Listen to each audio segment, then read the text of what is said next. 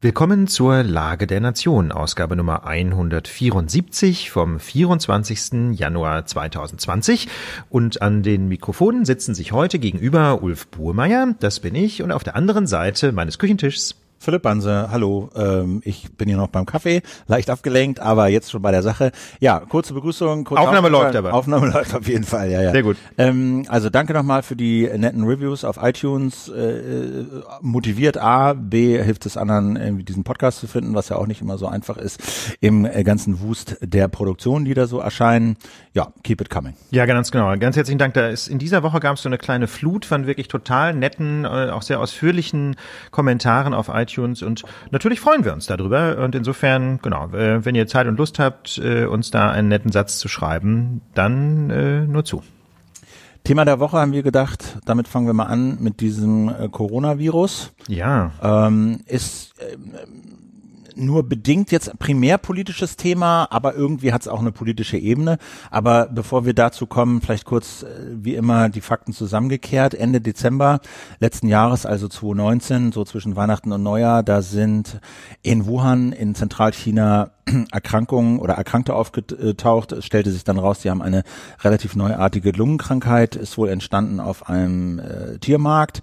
Ein Virus ist aufgetaucht, ein neuer aus der Corona-Gruppe Coronavirus 2019 NCOV heißt er mittlerweile. Erst wurde er nur vom äh, Tier auf Mensch übertragen. Mittlerweile wird er aber auch von Mensch zu Mensch übertragen. Es gibt Stand heute, Freitagnachmittag, 26 Tote. Die aller, allermeisten von ihnen in China in dieser Hotzone, in der der Virus auch zum ersten Mal gesichtet wurde. Es gibt gut 800 Infizierte. Das Imperial College in London hat noch eine Studie rausgebracht, die äh, die These vertritt, womöglich sind es viel, viel mehr, eher doppelt so viel Infizierte. Ja. Die berufen sich da jetzt nicht auf gemessene Zahlen, sondern die deduzieren das eher so äh, aus so Sachen wie, wie viel haben wir außerhalb von China an Infizierten gesehen, wie viel leben in dem Gebiet, wie viel müsste es deswegen geben und so weiter. Also äh, nur dazu, da gibt es sozusagen einen kleinen Unsicherheitsfaktor, was die Zahl der Infizierten angeht. Ja, genau. Und ähm, was die Gefährlichkeit dieser Krankheit angeht, ähm, das gibt es ja zwei Faktoren, die besonders äh, relevant sind. Das eine ist die Frage der Übertragbarkeit, also wie ansteckend ist das? Und zum anderen, wie gefährlich ist es? Ähm, wenn man sich die bisher bekannte sogenannte Letalitätsrate anschaut, also Sterb Sterblichkeitsrate pro Zahl der Menschen, die diese Krankheit durchmachen. 26 Tote bei 800 Infizierten. Ähm, das, äh, das ist eine Quote von drei Prozent. Das wäre keine furchtbar gefährliche Krankheit. Auf der anderen Seite muss man sehen, ähm, sind natürlich auch noch nicht alle 800 Infizierten, sofern sie nicht gestorben sind, wieder gesund. Ne? Also ja, die Krankheit das, läuft noch. Genau, das ist die ganz entscheidende Frage bei der Beurteilung der Gefährlichkeit. Sagen alle, können wir im Prinzip noch nicht feststellen, weil wir noch nicht wissen, wie viel wurden infiziert, wie viele Infizierten sind wirklich gestorben und werden noch sterben. Also das muss man abwarten. Tatsache Sache ist, in China sind die Kranken, also speziell in dieser Region sind die Krankenhäuser wohl überlaufen und das ist sozusagen das wirklich Erstaunliche und Neue. China hat mindestens zehn Städte unter Quarantäne gestellt. Insgesamt wohl 33 Millionen Menschen. WHO, Weltgesundheitsorganisation der UNO, sagt, äh, ein Notfall auf jeden Fall für China, aber noch nicht zumindest für die Welt. Ja.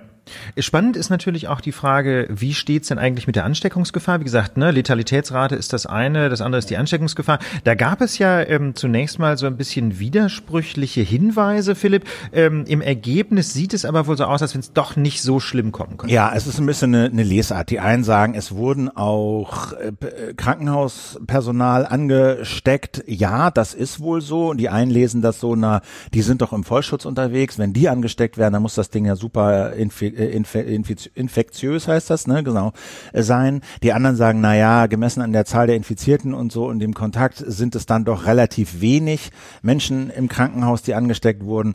Aber es gibt auch Virologen, die sagen, na ja, es deutet einiges darauf hin, dass es eine Tröpfcheninfektion ähm, ist, also zum Beispiel über Husten übertragen werden kann, was als eher nicht so gefährlich gilt, dann ist die Infektion wohl auch relativ tief in der Lunge, äh, so dass es äh, wohl ein bisschen schwieriger ist äh, für die für das Virus da rauszukommen und auf andere Menschen zu übertragen. Dann gibt es wohl bisher zumindest keine Anzeichen dafür, dass ähm, es lange Ansteckungsketten gibt. Also, dass das von Mensch zu Mensch zu Mensch zu Mensch zu Mensch übertragen wird, sondern passiert auch, aber wohl eher selten. Also, da, es laufen die Forschungen noch, aber das, was man bisher weiß, ist eher ähm, auf der unteren Alarmskala würde ich mal denken. Deswegen hat die WHO ja auch noch keinen, glaube ich, weltweiten Notfall draus gemacht. Ja, es hängt halt so ein bisschen davon ab, ähm, wie schnell sich dieses Virus jetzt auch wandeln kann. Ne? Das ist, äh, das ist tatsächlich so die Frage, denn ähm, insbesondere die, ähm, die Aggressivität kann sich natürlich ändern. Die, die Frage, wie infektiös ist das, kann sich wandeln. Bislang aber scheint das Virus ja stabil zu sein. Genau, das ist der Stand jetzt. Äh, es äh, wandeln heißt, kann beides sein. Ne? Wandeln kann heißen, wird super ansteckend, wird super gefährlich, kann aber auch sein, sein, wird immer harmloser. Ja, kann auch sein. Ne? Weiß man aber noch nicht. Mit anderen Worten, äh, bislang ist es tatsächlich noch deutlich äh, zu früh, um jetzt wirklich Alarm zu geben. Zumal man ja auch sagen muss, ähm, dass so ein autoritär regiertes Land wie China aus der Perspektive der Seuchenbekämpfung natürlich bestimmte Möglichkeiten bietet, die wir in Deutschland, sagen wir mal, ähm, vielleicht nicht so ohne weiteres hätten. Denn wenn ich das richtig sehe, Philipp, haben die Chinesen jetzt erstmal elf Städte im Grunde mit so einer Art Shutdown belegt. Genau. Die sind komplett also, abgeriegelt. Also, was man so liest und hört von Kollegen und Korrespondenten, ist es wohl tatsächlich so, dass äh, Flüge nicht fliegen, äh, Züge fahren nicht, Busse fahren nicht, U-Bahn fahren nicht. Wer ins Auto steigt, wird dann an irgendwelchen Mautstationen angehalten.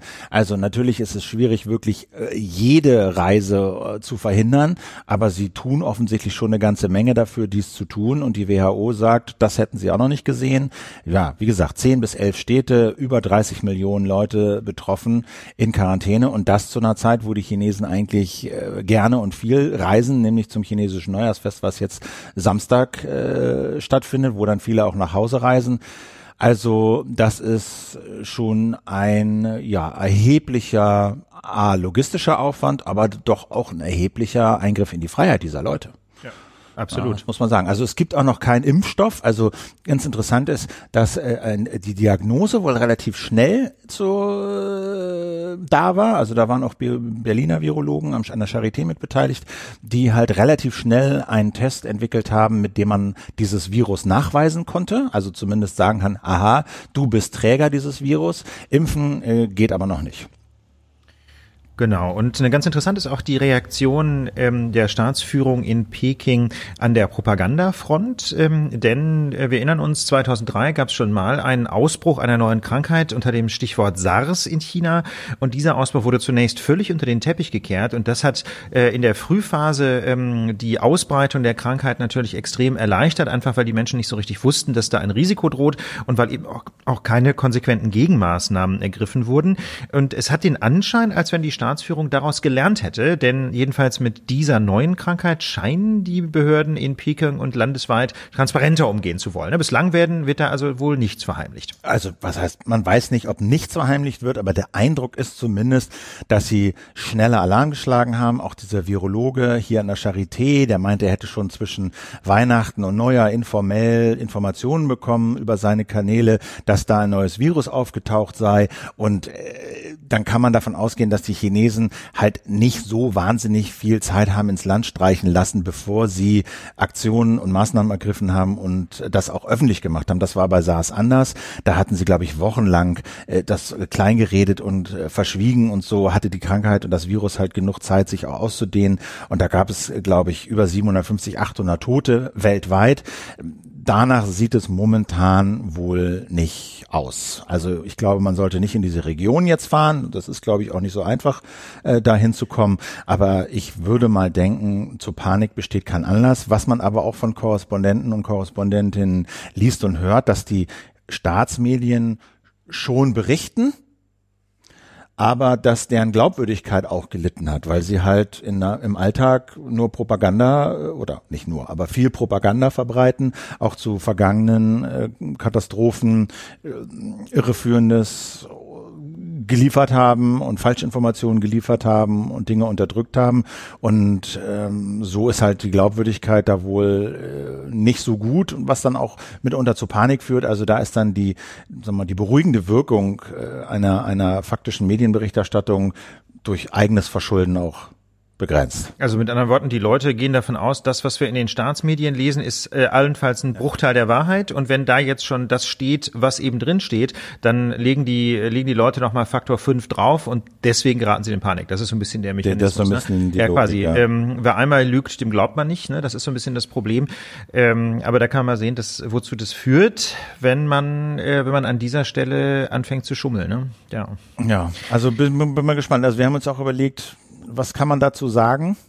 Das eine ist, ja, wer einmal lügt, dem glaubt man nicht. Also Genau. da, da ne, also Ehrliche so, so Berichterstattung, zentralistisch und ja. autokratisch das System ist und dann logistisch sowas auch wuppen kann, dass sie halt wirklich ob man das jetzt aus freiheitlichen Gesichtspunkten für gut oder schlecht hält, aber sie sind in der Lage, offensichtlich diese vielen Städte, diese Region doch einigermaßen abzuriegeln. Ja.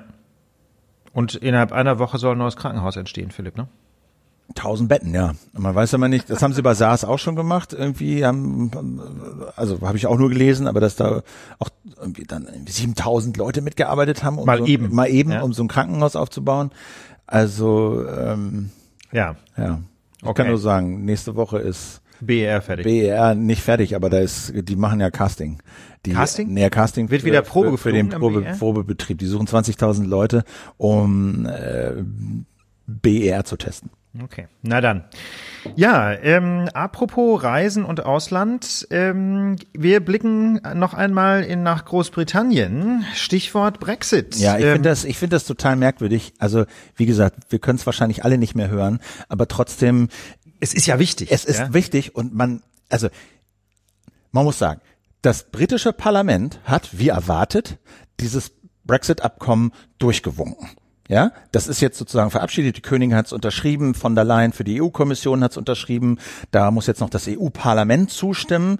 Und dann ist aber äh, UK am 31. Januar um 23.59 Uhr biegt sozusagen in die letzte Minute seiner EU-Mitgliedschaft ein und, dann am, ist- 1. dann war's am das, 1. ne? Februar ist dann vorbei. Wobei natürlich im Hintergrund der Brexit-Deal zugleich äh, in Kraft tritt. Das heißt, ähm, die Folgen dieses Austritts werden ja quasi für bis zum Jahresende 2020 war es, glaube ich, Ja. on hold gelegt. Genau. Ne? Das heißt also, rechtlich sind die raus, aber die Folgen dieses Austritts sind noch mal ein paar Monate aufgeschoben. Damit will man Zeit gewinnen, um tatsächlich noch ein Handelsabkommen abschließen zu können. das ist die Idee. äh, was dann eben wirklich alle entscheidende D- Details enthalten soll. Ja, wer kann mit wem, welche Zölle und so weiter und so fort. Und alle sagen, das ist ein irres komplexes Ding, so ein Freihandelsabkommen abzuschließen.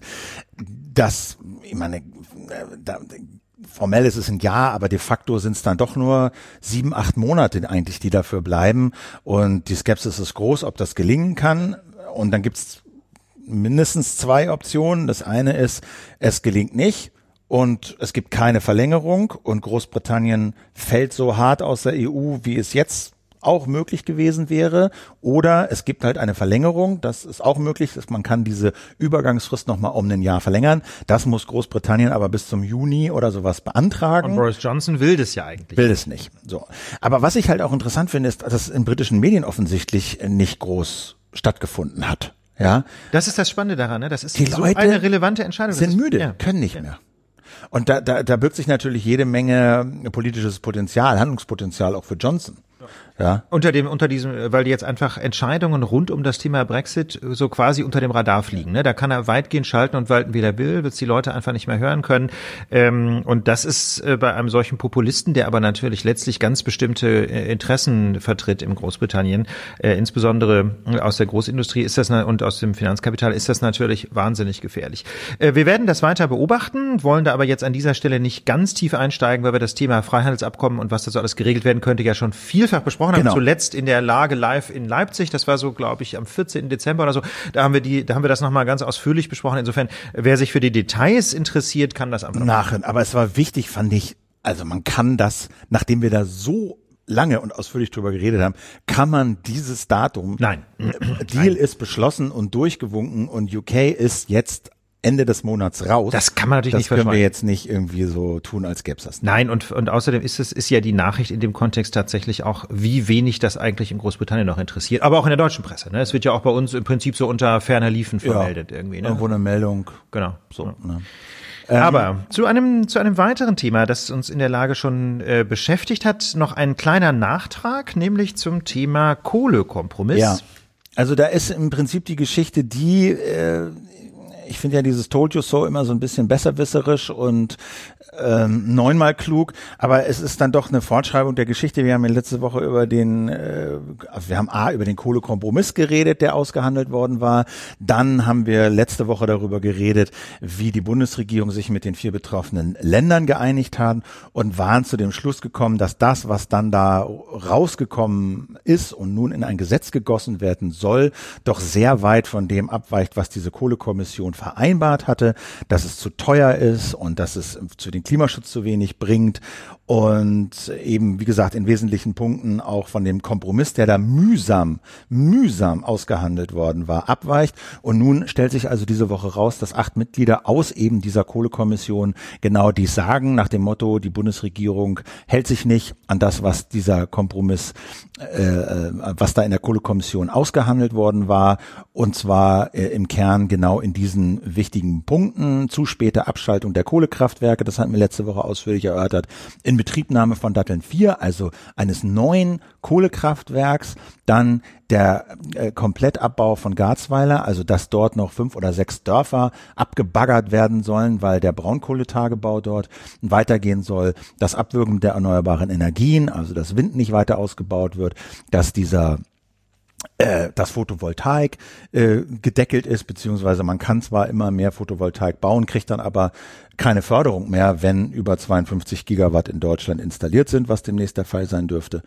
Und äh, so diese Kritiker, die da jetzt sagen, äh, so geht das nicht, die sagen, 40 Millionen Tonnen CO2 werden mehr ausgestoßen, als das nach den Empfehlungen der Kohlekommission der Fall gewesen wäre, wenn die denn so umgesetzt werden worden wären. Und da kann man natürlich sagen, who cares, Kohle, Kohlekompromiss, aber das war ja schon das der, der, der, der Impuls für diesen Kompromiss, für diesen Kohlekompromiss. Und diese Kohlekommission war doch, dass es so ein epochales Unternehmen hat, so viele Facetten, ja, sozial und Arbeit und Industrie und Energiewende, dass da wir einen Kompromiss der ganzen Gesellschaft haben wollen, weil wir das weil, weil wir das gemeinsam tragen müssen, weil das die nächsten 20 Jahre halten muss und weil das Auswirkungen in die, in die gesamte Gesellschaft hat. Und deswegen finde ich das schon relevant, wenn da jetzt acht wichtige Akteure aus dieser Kommission sagen, so war das nicht gedacht. Und es gibt diesen Kompromiss nicht mehr und die Umwelt kommt zu kurz und erneuerbare Energien und auch äh, wichtige Wirtschaftszweige nämlich die erneuerbaren Energien, kommt zu kurz.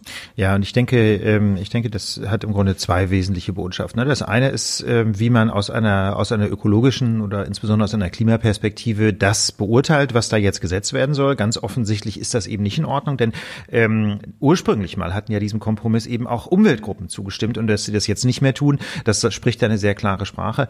Ähm, aber ich finde vor allem auch die politische Signalwirkung fatal, ähm, denn diese, dieser Kompromiss sollte ja auch so eine gewisse Befriedung Leitungsfunktion haben, ne? dass eben dann quasi über die Einzelmaßnahmen, die sich aus diesem Kompromiss ergeben, möglichst nicht mehr gestritten werden sollte im großen Stil. Ne? Also dass zum Beispiel dann, wenn dann, keine Ahnung, doch noch irgendein Tagebau ein bisschen abgebaggert wird, dass das dann im Prinzip zähneknirschend von allen getragen wird, weil, weil es ja, eben Teil eines genau, Kompromisses ist. Weil und, dafür ja Kraftwerke Genau, und genau das wird jetzt natürlich nicht ja. passieren. Ne? Das heißt also, in der Lausitz werden wir weiter massive Proteste erleben. Und ähm, ich muss ganz ehrlich sagen, dass äh, das ist letzten Endes aus meiner Sicht ein großes Eigentor der Bundesregierung. Ne? Sie hat im Grunde versucht zu tricksen. Sie hat diesen Kompromiss genommen, der natürlich, wie das bei allen politischen Absichtserklärungen ist, noch Spielräume ließ, hat dann diesen Kompromiss sehr einseitig verschoben im Grunde bei der bei seiner Implementierung, also bei der Umsetzung einer politischen Einigung in konkrete Gesetzgebungsarbeit und wundert sich jetzt, ähm, dass dann natürlich die Akteure von der Fahne gehen,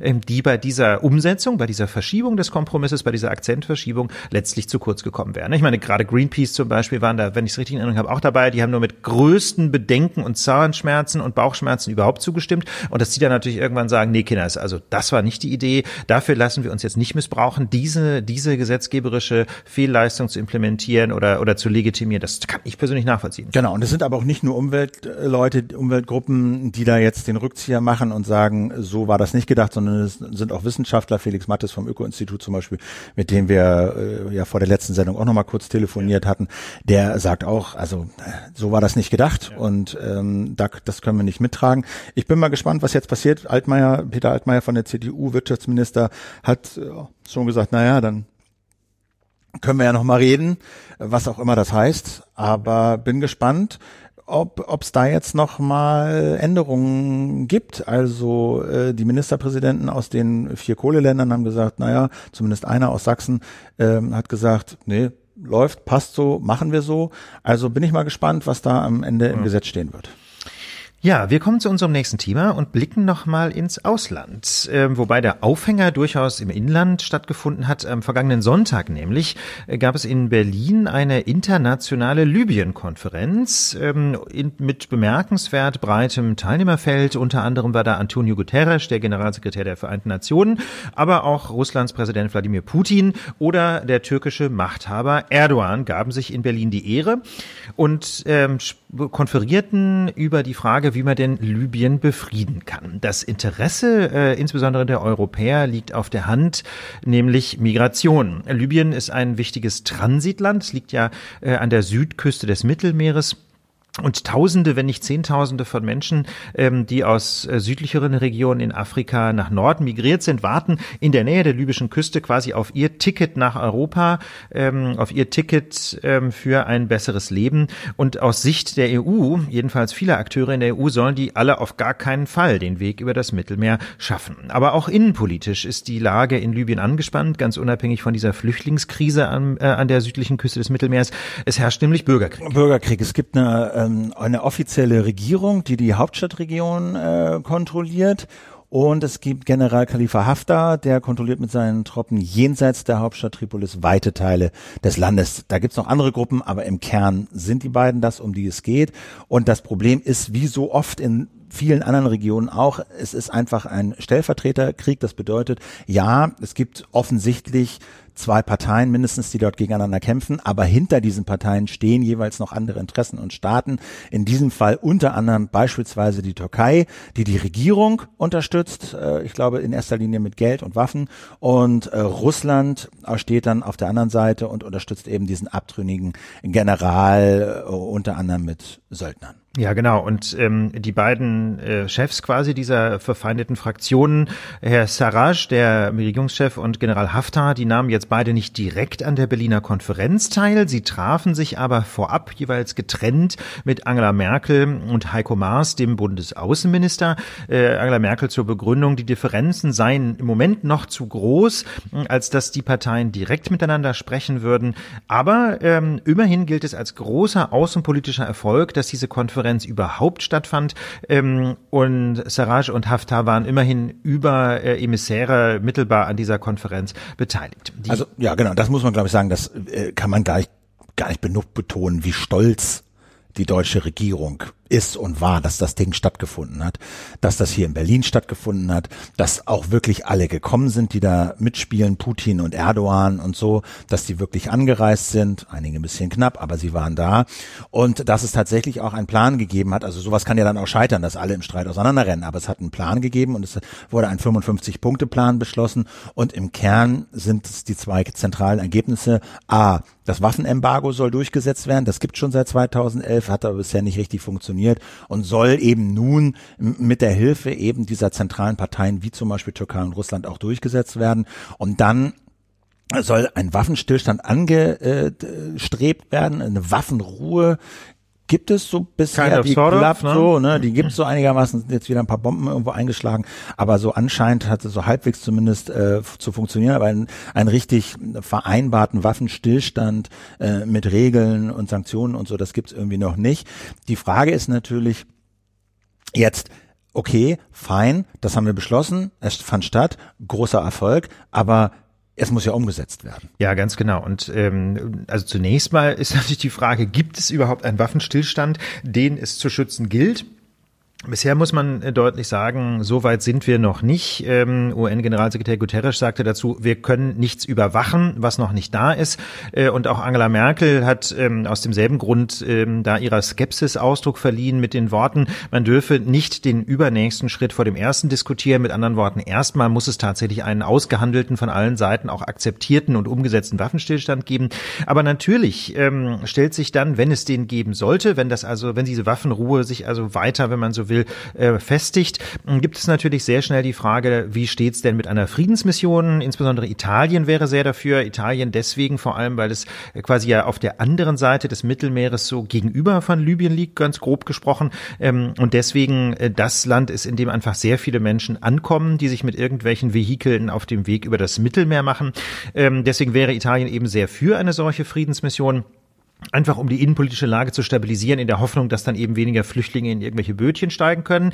Ähm, Annegret Kramp-Karrenbauer, die deutsche Verteidigungsministerin, muss man sagen, eiert ziemlich rum, äh, äußert sich dahingehend, es sei grundsätzlich möglich, dass auch deutsche Truppen an einer Friedensmission teilnehmen, wollte das dann aber doch letzten Endes äh, noch nicht konkreter fassen. FDP-Außenpolitiker Bijan Dirsaray äußerte, wer die Vereinbarung der Konferenz in die Realität umsetzen will, muss sich konkret über ein einen möglichen multilateralen Einsatz Gedanken machen. Also multilateral eine, das bedeutet also eine internationale Truppe, multilateral auf Deutsch vielseitig. Ne? Ähm, das heißt also eine, eine Truppe, die von einer ganzen Reihe von Ländern gemeinsam gestellt wird. Eine Gegenposition vertritt die Partei Die Linke. Gestützt äh, aber vom UN-Sondergesandten Gassam Salameh, das muss man sagen. Ja, und, ähm, und begrüßt nämlich, äh, dass ähm, der, genau, dieser Sondergesandte Gassam Salameh hat ähm, einer internationalen Mil Militärintervention in Libyen eine Absage erteilt und das findet die Linke richtig. Im Ergebnis jedenfalls hat die Berliner Konferenz zunächst mal weder eine Intervention noch so eine Art Friedenstruppe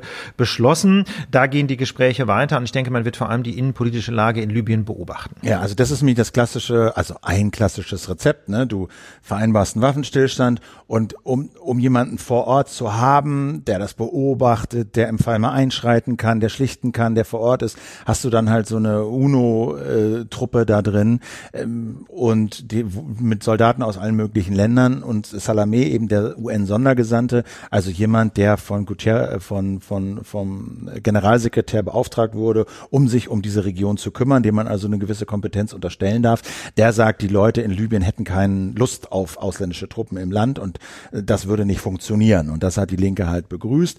Insofern, da ist so ein bisschen Skepsis angebracht, ob das das richtige Modell ist. Aber hm, es ist eben auch natürlich noch nicht ähm, quasi das Ende der Diskussion. Äh, eine gute Nachricht zum Schluss bleibt nämlich zu vermelden, dass also insbesondere die beiden libyschen Hauptkonfliktparteien jeweils fünf Teilnehmer für ein Fortsetzungsformat benannt haben. Mit anderen Worten, man bleibt im Gespräch und kann dann ähm, die weiteren Entwicklungen in Libyen direkt möglicherweise umsetzen in weitere ähm, in weitere Einigung und zum Beispiel in eine Einladung an fremde Truppen, ähm, da die Situation in Libyen zu stabilisieren. Denn bei, bei solchen, wie soll ich sagen, innenpolitisch extrem zugespitzten Konfliktsituationen ist es ja häufig auch so, dass sich, oder was heißt häufig, praktisch immer so, dass sich beide Seiten extrem misstrauen. Und wenn dann ausländische Truppen im Land sind, insbesondere multilaterale Truppen, ja, nicht nur von einem Staat, der dann möglicherweise auf, mehr auf der einen oder auf der anderen Seite steht, wenn also eine solche multilaterale Truppe im Land ist, dann birgt das natürlich auch die Chance für so eine Art unabhängige Kontrolle des Waffenstillstands, was dann wiederum zwischen den beiden Konfliktparteien auch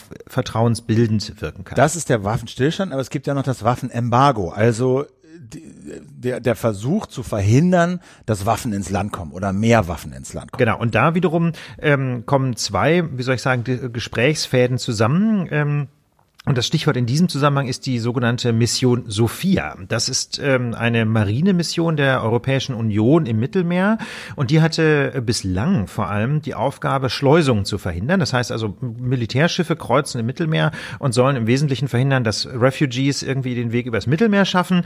Ähm, die deutsche Marine war daran seit Mitte 2015 auch beteiligt. Diese Sophia-Mission war extrem umstritten, denn aus Sicht von vielen Menschenrechtsorganisationen lag ihr Schwerpunkt eben zu wenig auf der Rettung von Menschen und zu sehr auf Abschreckung und auf der Verhinderung von Migration. Diese Mission ist zurzeit on hold, ja, ist also zurzeit quasi pausiert und diese Mission soll nun aber, oder es gibt jetzt jedenfalls Diskussionen, ob diese Mission wieder aufgenommen werden soll ähm, und dann könnte sie nämlich mit eins, so die Hoffnung, auch das Waffenembargo sicherstellen, das jetzt auf der Berliner Konferenz wieder einmal vereinbart wurde. Genau.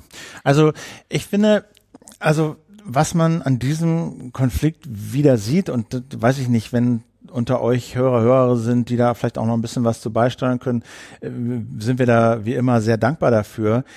Aber was man ja auch in Libyen wieder beobachten kann, ist ja auch etwas, was wir im Kontext des Iran diskutiert haben, in Syrien diskutiert haben, dass wir nach meiner Wahrnehmung zumindest mehr und mehr Konflikte in dieser Region haben, wo einige Regionalmächte verstärkt mitmischen und ihre Interessen sichern. Also da ist zum einen die Türkei, ja, Erdogan, der sich als so eine Art Regionalmachthaber zu etablieren scheint. Ja, er marschiert in Nordsyrien ein, er hat unterstützt in Libyen die eine Partei, der Iran macht das die ganze Zeit schon in der Region, in Israel und im Irak und auch in Syrien. Die Russen machen das in Syrien und äh, eben auch in Libyen. Überall gibt es Parteien, die von diesen Regionalmächten auf die eine oder andere Weise unterstützt werden. Und die Folge davon und das Kalkül davon kann man eben sehen. Merkel zum Beispiel ist jetzt eben bei Erdogan in der Türkei auf der einen Seite, um mit ihm über diesen Flüchtlingsdeal zu reden, der ja besagt, die Türkei behält mehr oder weniger syrische Flüchtlinge in der Türkei. Dafür kriegen sie sechs Milliarden Euro überwiesen und für die EU kann eben syrische Flüchtlinge, die einfach in Griechenland ankommen, wieder zurückschicken und so weiter. Das ist umstritten, das funktioniert nicht richtig, weil die griechischen Behörden völlig überfordert sind. Die Türkei sagt, ihr habt bisher nicht das ganze Geld überwiesen. So, aber nun, weil eben Erdogan auch in Libyen mitmischt und Merkel, dadurch, dass sie diese Konferenz organisiert hat, enorme Verantwortung übernommen hat für das, was da in Libyen passiert und ein sehr großes Interesse daran hat, dass das da vorangeht, hat Erdogan einen zweiten Hebel in der Hand.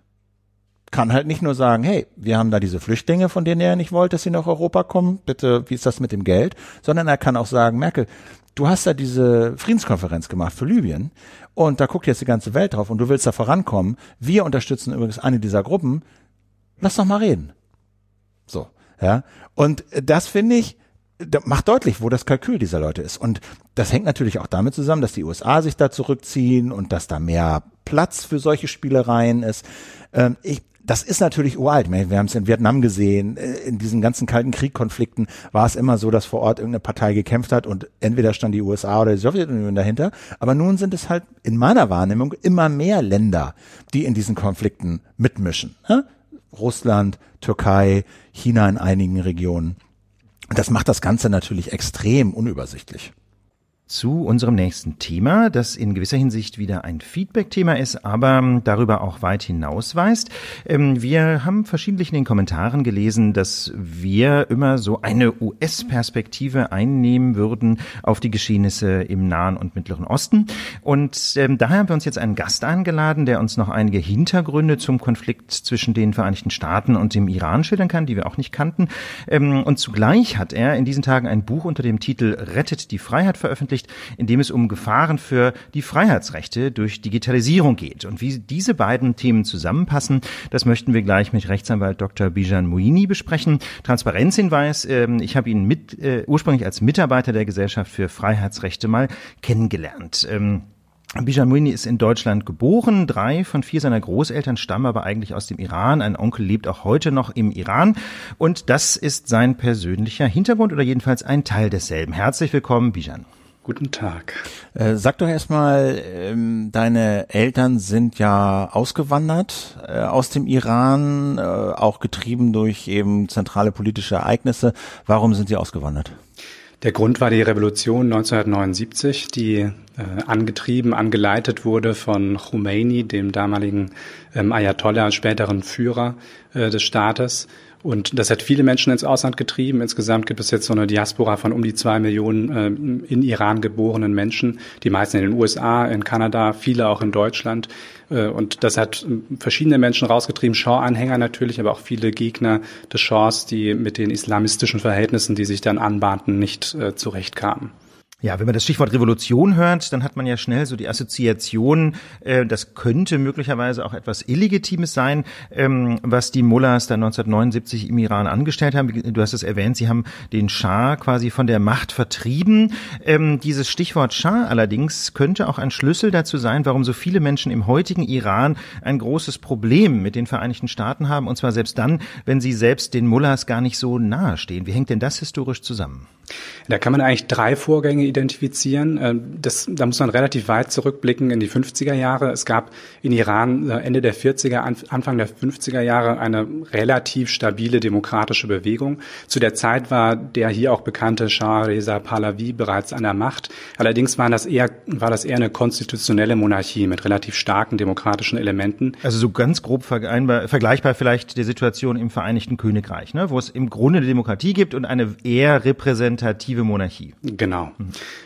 Und der damalige äh, Premierminister Mossadegh war sehr beliebt im Volk ähm, und hat dann einen strategischen Fehler begangen, nämlich er hat die Ölindustrie verstaatlicht, was insbesondere den Briten äh, sehr aufgestoßen ist und darüber dann auch den Amerikanern, äh, weil sie als kommunistisch wahrgenommen wurde, diese Verstaatlichung. Das führte in der Folge ähm, zu einem Konflikt zwischen dem von den USA bereits damals geschützten, gestützten Shah und Mossadegh, den zunächst Mossadegh gewann und der Shah musste kurzzeitig fliehen. Und dann haben aber die USA, insbesondere die CIA mit der Operation Ajax, äh, einen Putsch unternommen und haben äh, dem Shah, den Shah wieder zurück ins Land gebracht, Mossadegh abgesetzt und in der Folge hat sich eine, haben sich sehr autokratische Verhältnisse einge, ähm, eingeschlichen in Iran nach und nach. Ähm, das war der erste Vorgang. Der zweite war dann die kontinuierliche Unterstützung des Shahs durch die USA in der ganzen Zeit zwischen 1953 und bis es zum, äh, zur Revolution kam. Und das dritte große, ähm, der große Vorwurf der Iraner gegen die USA ist die Unterstützung Saddam Husseins bei seinem Angriffskrieg gegen Iran in dem langen und äh, sehr zermürbenden, sehr opferreichen Iran-Irak-Krieg von 1980 bis 88. Also 79 gab es dann ja die Revolution äh, gegen den Shah und das sind die Machthaber, die wir bis heute letztlich im Iran an der Macht haben. Richtig, also Khomeini ist der unmittelbare Nachfolger von Khomeini und äh, da besteht teilweise sogar Personenidentität, aber ja, das ist dieselbe Bewegung. Mit anderen Worten, das ist schon oder entbehrt nicht einer gewissen Komik, wenn die Vereinigten Staaten jetzt quasi demokratische Verhältnisse im Iran herstellen wollen, die sie in den 50er Jahren im Grunde selber geholfen haben, von der Macht zu putschen. Richtig. Also Operation Ajax gilt auch als die erste äh, Regime-Change-Operation der, der Amerikaner, der CIA im Besonderen. Und wir wüssten nicht so viel darüber ich könnte das jetzt auch nicht so direkt behaupten, wenn nicht, ich glaube, 2013 äh, unter Präsident Obama die entsprechenden offengelegt worden wären äh, der CIA. Äh, so, wir haben jetzt also, es ist ja, also das sind wahrscheinlich die mm, Schlüsselmomente in der in der in der in der äh, iranischen Geschichte, die zu diesem fundamentalen Amerika-Hass beitragen. Kann man, genau. das, ja. kann man kann man das so sagen? Jetzt war ja es ja so, dass die USA diesen General Soleimani getötet haben und äh, viele viele Menschen auf die Straßen gegangen sind. Ähm, und dann äh, hat der Iran aus Versehen äh, dieses Verkehrsflugzeug abgeschossen mit fast 180 Toten und die Stimmung hat sich sehr gegen das Regime äh, gedreht. Ähm, jetzt haben wir schon gesagt, du hast zwar noch entfernte Verwandte da, bist selten im Iran, aber kannst du versuchen zu erklären, wie da jetzt die Stimmung ist und warum da so viel auf die Straßen gehen? Also was man, glaube ich, nicht gleichstellen darf, sind die, sind die Millionen Menschen, die auf die Straße gegangen sind, um Soleimani zu betrauern und andererseits die, jedenfalls nach Presseberichten, eher tausende Menschen, die dann äh, auf die Straßen gegangen sind, um gegen den Abschuss des Passagierflugzeugs beziehungsweise insbesondere gegen die Desinformationspolitik der iranischen Regierung zu protestieren. Ähm, man muss, äh, um zu verstehen, warum überhaupt Millionen Menschen auf die Straße gegangen sind, glaube ich, so ein bisschen in die iranische Kultur gucken. Das eine ist, dass Trauerkultur da natürlich viel stärker ausgeprägt ist als hier bei uns. Sie wird wirklich zelebriert, laut, dass man muss, äh, also deswegen ist auch keine Schande, wenn äh, Khomeini beim Freitagsgebet weint, wenn er von über Soleimani schreibt, sondern es wird auch erwartet ein Stück weit. Äh, dann war ähm, Soleimani nicht irgendwie, der ist nicht irgendwie gestorben, sondern es war ein Märtyrertod. Er wurde von Todfeind äh, den USA getötet. Er war auch nicht irgendein General. Und das ist auch ein sehr wichtiger Punkt. Äh, Soleimani war bis 2014 nicht wirklich bekannt im Land, sondern er wurde von den US, äh, von, von Iran auch propagandistisch aufgebaut als Gegengewicht zum ebenfalls sehr äh, propagandistisch unterwegs seienden äh, islamischen Staats. Also er wurde als Gegengewicht zum islamischen Staat aufgebaut wurde deshalb von vielen Iranern, die auch dem Regime kritisch gegenüberstehen, als Beschützer Irans wahrgenommen, der nach außen hin die iranischen Interessen vertritt, äh, Iran sicher macht. Und das hat zu diesen massenhaften äh, Trauerbekundungen seitens der iranischen Bevölkerung geführt. Äh, und ähm, ja, die Gegenbewegung war nicht wirklich eine dazu, sondern eher die Unzufriedenheit, auch die Scham dann gegenüber dem eigenen Regime, die Unfähigkeit, ähm, äh, dass, dass bei dem, äh, dass, dass ein Passagierflugzeug abgeschützt, abge, abgeschossen wird. Das hat so dieselbe Wurzel eigentlich, nämlich dieser starke Stolz der Perser, äh, diese Verletzung ähm, die das mit sich gebracht hat. Jetzt hast du jetzt hast du ein Buch geschrieben, ne? Es liegt hier bei uns auf dem Tisch. Äh, Rettet die Freiheit, ein Weckruf im digitalen Zeitalter. Jetzt äh, ist natürlich der Iran als Regime auch sehr engagiert in Digitalien. Wie haben die denn äh, mit welchen Methoden versuchen die ihre autokratische Macht im Internet durchzusetzen? Äh, also es gibt eigentlich zwei äh, Methoden, die sie nutzen. Also das eine ist eben genau diese, diese autokratischen Verhältnisse zu sichern. Das ist der Versuch, äh, ähnlich wie in China von Beginn an, in Russland gerade im Aufbau, ist es dort jetzt auch schon mehr oder weniger vollendet, aus dem Internet ein Intranet zu machen. Es wird äh, so halb scherzhaft als Halalnet äh, bezeichnet. Das heißt, die Kompetenz zu haben. Ganz kurz nur vielleicht, also damit unsere Hörerinnen und Hörer das nachvollziehen können, Halal ist quasi der islamische Fachbegriff für Essen, das den islamischen Speisevorschriften entspricht. Ja, also das, was man im Judentum als koscher bezeichnet. Ja, das ist so der Gedanke, äh, quasi etwas, was rein und sauber ist. Ja, das ist äh, und so deswegen dieser Scherz Halal-Net. Genau. Ähm, und das bedeutet, also ein Intranet bedeutet, dass, dass Iran mehr oder weniger auf Knopfdruck inzwischen, äh, das haben sie im November bewiesen, da haben sie fünf Tage lang das Internet, äh, also die Verbindung nach außen in die Außenwelt gekappt. Das heißt, es sind, ähm, ich glaube, so bis zu 98 Prozent äh, des Internetverkehrs lahmgelegt gewesen. Und das, das festigt natürlich die Macht nach innen, wenn sie das nach eigenem Gutdünken tun können. Und nach außen hat Iran seine Hackerkapazitäten gehörig aufgebaut in den letzten Jahren. Vielleicht auch als Reaktion auf den Stuxnet-Virus, mit dem ja ähm, das iranische Urananreicherungsprogramm empfindlich geschädigt wurde. Äh, und Iran mag da auch schon gewisse Kapazitäten haben, aber sie sind natürlich sehr vorsichtig, sie einzusetzen, weil die USA ungleich ähm, stärker auch in dieser Beziehung sind und sofort zurückschlagen würden, wenn Iran einfiel, jetzt das Elektri Elektrizitätswerk in den USA oder so anzugreifen. Viele, wenn ich das so immer höre, dann höre ich immer schon viele Fragen, wie kann man denn Internet abschalten, wie kann man Internet abschalten? Und ich glaube, da muss man den Leuten sagen, na ja, also klar, es gibt auch Internet über Satellit, aber das aller, allermeiste geht eben über Glasfaserkabel und diese Glasfaserkabel verlassen, kommen halt irgendwo in den Iran und gehen auch irgendwie aus dem Iran wieder raus. Das sind ein paar Punkte, aber jetzt auch nicht unendlich viele. Und wenn man an diesen Stellen, wo diese Kabel eben ins Land kommen oder im Land anlanden, Technik aufbaut, die das entweder blockiert oder filtert, da kann man schon sehr viel behindern. So, ne? Ähm, genau. Also das sind die beiden Punkte. Also Kontrolle des Datenverkehrs im Land ins Land und aus dem Land und Investitionen in technische und humane Ressourcen, die halt hacken und äh, angreifen, verdeckt oder oder oder offen. Jetzt sagst du ja, rettet die Freiheit. Ähm, das gilt ja jetzt nicht nur für den Iran. Ne? Inwiefern äh, ist die Freiheit denn hierzulande bedroht durch Digitalien? Also wir, wir streiten natürlich in Deutschland zum Glück auf ganz anderem Niveau. Also in, in Iran geht es um ganz Fundamentales und das führt ja auch zu Protesten, die wiederum zu Toten führen und so. Zum Glück haben wir solche Verhältnisse hier nicht. Aber man kann ähm, in der Digitalisierung durchaus Bedrohungen, Gefahren für unsere Freiheit auch hier sehen, ähm, die sich auch schon in konkreten Gesetzen, die wir jetzt gerade haben in Deutschland, äh, andeuten. Äh, eine Möglichkeit, von der der Staat immer stärker Gebrauch macht, ist, sich Zugang zu verschaffen zu Datenbanken, die private Unternehmen aufbauen, ähm, aus Gründen, die sie für die Abwicklung ihrer Kundenbeziehungen brauchen. Also sei es ähm, Zugang zu, in den USA insbesondere, zu sozialen Medien oder dergleichen oder auch hierzulande zu Fluggastdaten beispielsweise und dem Versuch des Staates, ähm, aus massenhaft Daten Verdächtige zu generieren, neue Verdachtsmomente zu generieren. Ähm, ein Vorgang, bei dem notwendigerweise es auch immer zu Falschverdächtigungen kommt, weil die Technik eben längst nicht so gut ist, wie sie sein sollte, wie sie in der Hoffnung der Polizei ist. Und das führt ähm, dazu, dass wir in Deutschland auch schon in Anfängen, in, ja, Anfängen eines Überwachungsstaats, ich würde es lieber Sicherheitsstaats nennen, also in dem Sicherheit immer größer geschrieben wird und wir vergessen, wofür diese Sicherheit eigentlich da ist. Nämlich sie ist ja auch nur dazu da, um Freiheiten auszuüben und kein Selbstzweck. Ja, das gerät sicherlich bei einigen aus dem Blick und das ist so die Perspektive auf den Staat äh, als einen Akteur, der Freiheit einschränkt und Freiheit gefährdet. Ähm, in deinem Buch analysierst du aber ja noch eine ganze Reihe weiterer Bedrohungen für unsere Freiheit ähm, und äh, machst vor allem deutlich, ähm, dass die Gefahren nicht in der Technik als solcher liegen. Ja, nicht die Algorithmen sind das Problem, sondern bestimmte Akteure, die Informationstechnik anbieten und einsetzen. Ähm, und du bringst ja zum Beispiel noch ähm, den Rechtsextremismus Rechtsextremismus oder auch bestimmte Funktionsmechanismen äh, des Kapitalismus. Ähm, kannst du dazu noch was sagen, inwieweit diese beiden äh, Strömungen ähm, Freiheit einzuschränken drohen, quasi mit den besonderen Mitteln von Informationstechnik?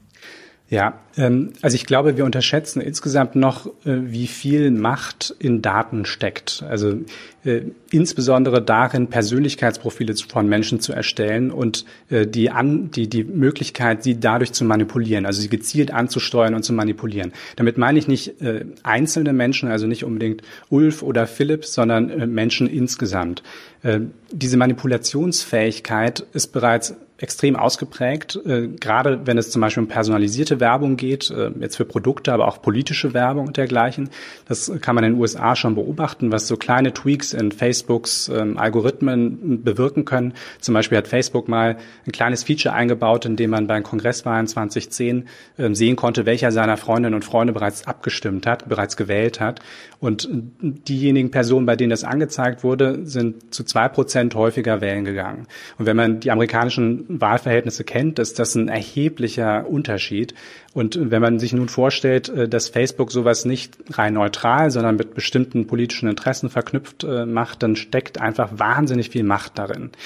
Und diese Macht äh, nutzen natürlich auch äh, Rechtspopulisten. Und zwar viel schamloser, ähm, als, als es Linke tun, nach meiner festen Überzeugung, auch nach dem, was man so beobachten kann. Beispiel in Brasilien, Bolsonaro.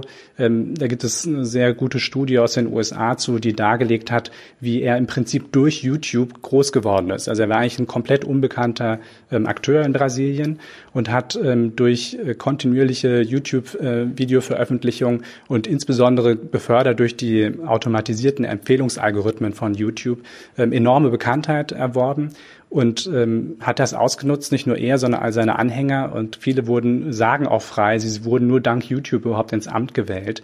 Und das ist schon eine besorgniserregende Entwicklung, also diese Kombination aus Geschäftsmodellen, die auf Aufmerksamkeits äh, Bindung ausgerichtet sind äh, mit Menschen, die das schamlos ausnutzen, dass das möglich ist. Jetzt hat die New York Times über so eine Firma äh, berichtet, Clearview heißen die. Ähm, ich kannte die nicht, ich weiß nicht, kannte glaube ich niemand so, der sich jetzt nicht irgendwie intensiv damit mal beschäftigt, aber selbst den glaube ich war das häufig unbekannt, die angeblich äh, Milliarden, glaube ich, mehrere Milliarden Fotos haben und sie mit äh, unbekannten Gesichtern vergleichen und so eine Gesichtserkennung äh, durchführen können glaube ich, in bisher unbekanntem Ausmaß. Warum sollte uns das interessieren?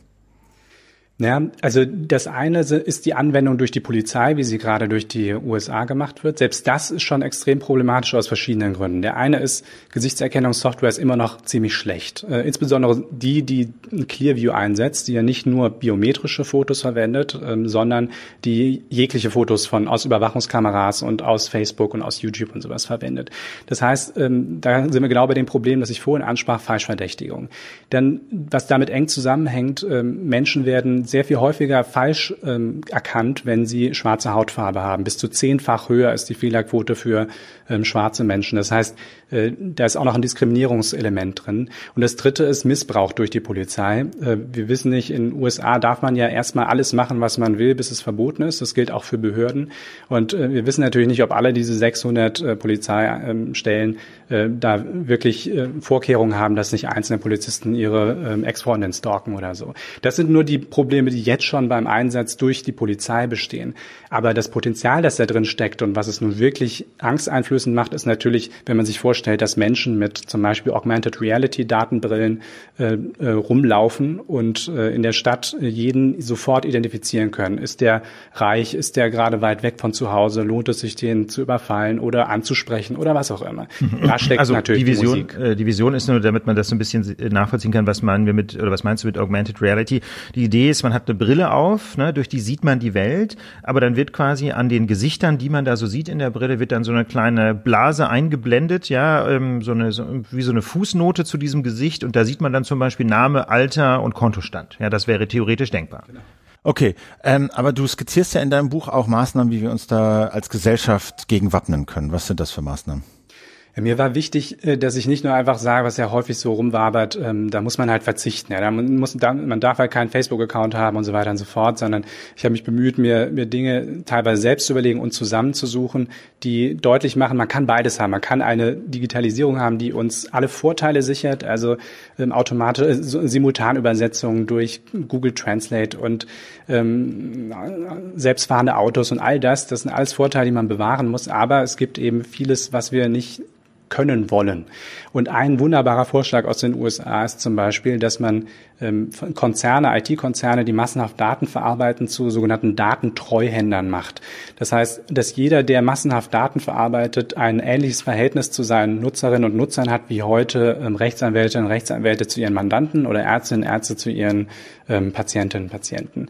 Ähm, das würde natürlich die Geschäftsmodelle der IT-Konzerne komplett auf den Kopf stellen, wenn sie nur noch Daten im Interesse der Nutzerinnen und Nutzer einsetzen dürften. Aber warum eigentlich nicht? Also man muss, glaube ich, so, so bestimmte Dinge einfach mal so grundlegend überdenken. Die DSGVO ist ein wunderbares Instrument, um, ähm, also die Datenschutzgrundverordnung ist ein wunderbares Instrument, um ähm, bestimmte Abarten der Datenökonomie in den Griff zu bekommen. Aber sie stellt nicht grundsätzlich in Frage, ob es überhaupt möglich sein sollte, dass IT-Konzerne umfassende Persönlichkeitsprofile von uns erstellen, die besser, die akkurater sind als Persönlichkeitsprofile, die unsere engsten Verwandten, unsere Partner erstellen können. Ähm, das einmal grundlegend Frage zu stellen, das finde ich zum Beispiel einen sehr schönen Vorschlag, was die private Seite angeht. Ähm, was die staatliche Seite angeht, äh, kann man an ganz viele verschiedene Dinge denken. Ich habe mich jetzt mal auf, auf Deutschland beschränkt und ähm, ein Punkt, der, der immer noch, immer wieder mal so aufkommt, ist die sogenannte Überwachungsgesamtrechnung. Also die Vorstellung, ähm, das Bundesverfassungsgericht hat einmal eine Entscheidung gefordert, man darf Überwachungsgesetze nicht jedes für sich bewerten und darf nicht gucken, ist, macht dieses Überwachungsgesetz die Situation jetzt schlechter, sondern man muss äh, insgesamt gucken, wie stark werden Menschen bereits überwacht und muss deren Freiheitseinschränkung insgesamt bewerten. Und das ist natürlich wahnsinnig schwierig, sowas ähm, zu, äh, zu in, in Zahlen zu fassen oder überhaupt zu messen. Aber ich glaube, das ist eine extrem wertvolle Übung für uns als Gesellschaft, wenn wir einen Index setzen ähm, und äh, dann gucken, wenn, wenn der Index hochgeht, über einen Punkt, bestimmten Punkt überschreitet, äh, dann muss ein anderes Überwachungsgesetz zum Beispiel wegfallen, bevor wir hm. weitermachen. Das, das bringt mich dann zu, zu unserer letzten Frage, denke ich. Ähm, warum braucht es denn eigentlich diesen Raum der Freiheit? Ne? Also jetzt etwas polemisch formuliert könnte man ja auch gegenhalten, es ist nicht eigentlich wunderbar, wenn der Staat meinetwegen auch unter bestimmten Voraussetzungen Menschen bis ins Letzte ausforschen kann, denn vielleicht ließen sich damit ja Straftaten verhindern oder besser verfolgen. Wäre das nicht eigentlich wunderbar, wenn wir jedenfalls unter bestimmten Voraussetzungen völlig gläsern wären? Also selbst unter der Bedingung, dass alles optimal gelaufen ist. Ja, die Digitalisierung, äh, also der, der Staat missbraucht nicht, es gibt keine Fehlerquoten und so weiter und so fort, bleibt immer noch das Element, dass unsere Selbstbestimmung äh, enorm eingeschränkt ist, wenn wir permanent beobachtet werden. Das kann man messen, sogenannte Chilling-Effects. Ähm, hat man zum Beispiel nach den Snowden-Enthüllungen messen können, dass Menschen selten auf Wikipedia-Artikel gegangen sind, bei denen sie gedacht haben, dass sie vielleicht irgendwo eine rote Flagge ähm, hissen, wenn, äh, weil die NSA das beobachtet oder so. Und dieser Verlust an, an Selbstbestimmung ist auch ein Verlust an Glück. Also es gibt Studien, die messen, ähm, dass Selbstbestimmtheit äh, glücklich macht. Und äh, der World Happiness Report insbesondere zum Beispiel ähm, nimmt als eine von sechs Schlüsselvariablen, wie selbstbestimmt man leben kann. Und das betrifft nicht nur so die großen politischen Freiheiten, seine Meinung äußern zu dürfen, sondern eben auch die ganz kleinen Dinge und auch das Gefühl, nicht manipuliert, sondern frei zu sein. Und wenn das einmal verloren geht, ob jetzt durch private Hand oder durch staatliche Hand, dass man das Gefühl bekommt, man wird immer gelenkt, keine Entscheidung ist mehr wirklich frei, sondern ist eigentlich vorherbestimmt, dann fehlt uns, dann fehlt uns etwas und das, äh, das wird auch unser, unser Glücklichsein reduzieren und deshalb ist es wert, ähm, dagegen zu halten. Rettet die Freiheit, sagt Rechtsanwalt Dr. Bijan Moini im Interview mit der Lage der Nation. Herzlichen Dank, Bijan, dass du bei uns warst. Sehr gerne, danke für die Einladung. Wir hatten ja in den letzten Lagen auch angedeutet, dass sich möglicherweise die deutschen Sicherheitsbehörden neu orientieren und ihre Fokussierung etwas neu ausrichten und nicht nur angeblich äh, linken Terror in den Blick nehmen, sondern vor allen Dingen äh, jetzt auch äh, die Maske vom rechten Auge abnehmen und gegen äh, Rechtsextreme und äh, Nazis und Neonazis vorgehen wollen. Und äh, dafür gibt es in dieser Woche äh, zumindest auf der Oberfläche ein neues Indiz, nämlich Bundesinnenminister Seehofer Horst von der CSU hat die rechtsextreme Gruppe Combat 18 in Deutschland verboten. Es ja. äh, ist, äh, gilt als bewaffneter Arm des Neonazi-Netzwerks äh, Blood and Honor, das in Deutschland seit 2000 verboten ist. Und in der, das Innenministerium schreibt, die Vereinigung sei mit dem Nationalismus, mit dem, Nationalsozialismus wesenverwandt und kämpfe gegen die verfassungsmäßige Ordnung. Zitat, mit seiner Strahlkraft hat der Verein unter Rechtsextremisten eine Vorbildfunktion inne und wird als Symbol des gewaltbereiten Rechtsextremismus verehrt, heißt es in der Verbotsverfügung.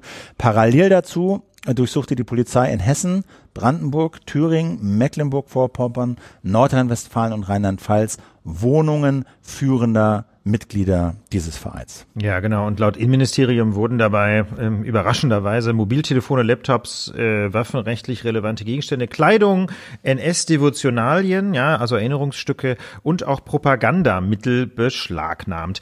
Ähm, ja, und ähm, also das scheint mir ein ganz, ganz wichtiger Schritt zu sein, weil Combat 18 in der Tat so eine Art ähm, ähm, Kristallisationspunkt war für gewaltbereite Nazis. Ne? Da wusste man immer, an wen man sich wenden kann, ähm, wenn man also vor gar nichts zurückschreckt ähm, im, im bewaffneten Kampf für eine rechtsradikale Ideologie. Ähm, und ähm, diese, diese Gruppierung sah sich seit mehr als 20 Jahren äh, im bewaffneten Untergrundkampf gegen den Staat. Ähm, das sieht man im Grunde schon an dem Namen, denn Combat 18, 18 heißt ja nicht zufällig so. 18 ist so in, in, in Nazi-Kreisen äh, quasi eine Kodierung für den ersten und den achten Buchstaben des Alphabets, 1-8. Ähm, und das sind eben die Buchstaben AH wie Adolf Hitler. Ja? Mit anderen Worten, Combat 18 kann man übersetzen als Kampfgruppe Adolf Hitler wurde 1992 in England gegründet, ist aber in ganz Europa aktiv und spätestens ähm, seit ähm, im, im Mitte 2019 ähm, in Kassel der Lokalpolitiker Walter Lübcke von der Christlich-Demokratischen Union ermordet wurde, wurden die Stimmen immer lauter, die ein Verbot dieser Gruppe forderten. Denn der mutmaßliche Mörder von Kassel stammte eben aus dem Umfeld der deutschen Sektion von Combat 18 und man muss eigentlich immer wieder dazu sagen, es gibt auch immer deutlich deutlichere Anzeichen für eine Verbindung ähm, sowohl zum Unterstützerkreis des sogenannten nationalsozialistischen Untergrunds, NSU, ja, also die Terrortruppe ähm, um Beate Schäpe und auch zur AfD. Jedenfalls äh, sind jetzt in dieser Woche Fotos aufgetaucht, ähm, wo dieser Mörder oder der Mordverdächtige von ja. Kassel äh, auf einer Demo unmittelbar im Umfeld von AfD-Führern äh, zu genau, sehen die ist. Die Fotos sind schon ein bisschen länger aufgetaucht, aber genau, im, im, im Kern gibt's halt Fotos,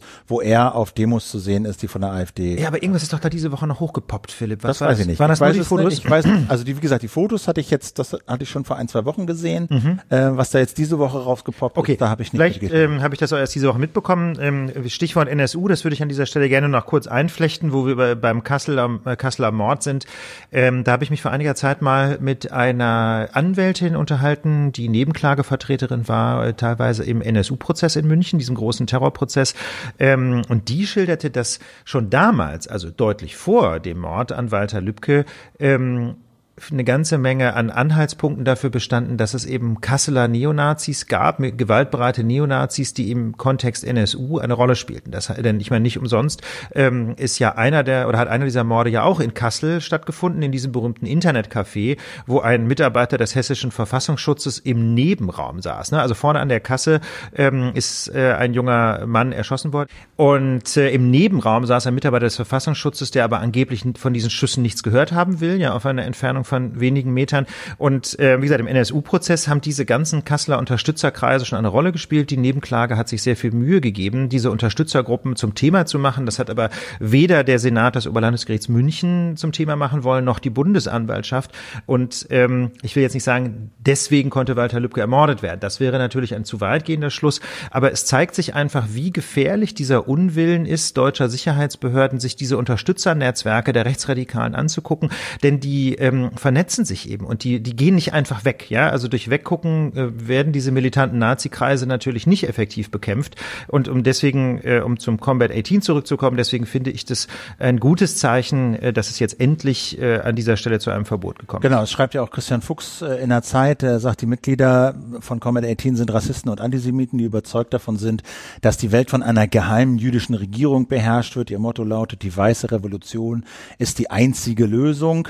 Das Netzwerk propagiert das Konzept des führerlosen Widerstands. Auch den soll sich die NSU oder der NSU zum Vorbild genommen haben. Also so eine, ja, wie der Name schon sagt, führerloser Widerstand, also keine zentrale hierarchische Organisation, sondern lose, vernetzte Truppen, die auch relativ autonom Terroranschläge äh, begehen. Und Christian Fuchs schreibt eben in der Zeit, der Verfassungsschutz hätte Combat 18 lange unterschätzt. Zitat, noch 2017 schrieb das Innenministerium in einem Bericht, der derzeit vorliegt, dass dem Verfassungsschutz, Zitat, keine Erkenntnisse über einen rechtsterroristischen Hintergrund bei Combat 18 vorliegen würden. Zitat Ende. Und anderthalb Jahre später wurde eben Lübcke ermordet, mutmaßlich von jemandem, der aus diesen Kreisen stammt. Ja, der aus den, aus den Comet 18 Kreisen kommt und der aber auch ähm, enge Verbindungen zum nationalsozialistischen Untergrund hatte und äh, zu der Ermordung, ähm, wie gesagt, dieses, dieses jungen Mannes äh, im Internetcafé, äh, der eben einen Migrationshintergrund hatte. Ähm, und das ist ja schon viele, viele Jahre her. Ich meine, das war in den 2000 2007 circa. Äh, wir, haben, wir haben den Fall jetzt nicht recherchiert, ne, das hört ihr schon, aber das ist jetzt tatsächlich aus der Erinnerung, das fällt mir gerade ein zu dem Stichwort Combat 18. Aber ich finde, es ist ein ganz, ganz wichtiger Zusammenhang, dass man sich an, dass man einfach sieht, sieht, diese, diese gewaltbereiten Nazi-Strukturen, ähm, die gibt es eben da schon seit Jahren, wenn nicht seit Jahrzehnten. Und das ständige Wegschauen äh, von Verfassungsschutz und im, äh, und im Fall des NSU-Prozesses auch der General, äh, des Generalbundesanwalts führt dann eben zu Konsequenzen. Aber was heißt denn das jetzt? Also es ist ja keine Partei, es ist ein Verein, deswegen kann das Innenministerium den Verein verbieten. Äh, die dürfen jetzt, glaube ich, keine Konten mehr führen. Äh, hat eine ganze Menge Folgen. Ne? Also äh, ich glaube, die, die Abzeichen dürfen nicht mehr öffentlich gezeigt angezeigt werden und solche Sachen. Genau, du, du kannst die Symbole nicht mehr verwenden, das ist eine Straftat ähm, und das Vereinsvermögen verfällt zugunsten des Bundes. So, aber die Leute, die da Mitglied waren, gut, entweder, weiß nicht, werden sie jetzt verhaftet, wenn ihnen was nachgewiesen werden kann, aber im Kern leben die ja weiter. Genau, also das hängt so ein bisschen davon ab, was man jetzt gegen die einzelnen Leute konkret ja. äh, an, an, äh, an, Be an Beweisen vorliegen hat. Ähm, grundsätzlich denkbar ist natürlich ein Ermittlungsverfahren wegen Bildung einer kriminellen Vereinigung, ja, Paragraph 129 des Strafgesetzbuchs, das ist quasi so der kleine Bruder ähm, der terroristischen Vereinigung. Äh, möglicherweise reicht es aber auch für ein 129a-Verfahren, also terroristische Vereinigung tatsächlich. Das hängt so ein bisschen davon ab, was die sich dabei so gedacht haben. Ähm, und das ist aus meiner Sicht auch der Prüfstein, ja. Also so einen Verein jetzt zu verbieten, ist natürlich ein wichtiger Schritt, um jedenfalls ähm, diese Vereinsstrukturen auflösen zu können. Ähm, aber was das dann tatsächlich bedeutet für die innere Sicherheit, äh, das entscheidet sich ähm, daran, denke ich, wie der Staat jetzt vorgeht gegen die einzelnen Mitglieder. Ne? Ich kann, man kann wirklich nur sehr hoffen, dass da ähm, über diese Leute jeweils Dossiers angelegt wurden, so dass es dann auch reicht für Ermittlungsverfahren und Strafverfahren, ähm, um die dann tatsächlich zur Verantwortung ziehen zu können. Und dann muss man natürlich sehen, selbst wenn die jetzt drei, vier, fünf Jahre Haftstrafen abgreifen, ja, die führenden Mitglieder, je nachdem, äh, was da jetzt im Einzelnen äh, denen nachzuweisen ist, ähm, dann muss man natürlich ganz deutlich sagen, äh, die meisten von denen sind so fanatische Nazis, dass sie natürlich auch, wenn sie aus dem Gefängnis kommen, nicht so ohne weiteres resozialisierbar sind. Ne? Das heißt also, äh, die Leute wird man für lange Zeit auf dem Schirm haben müssen.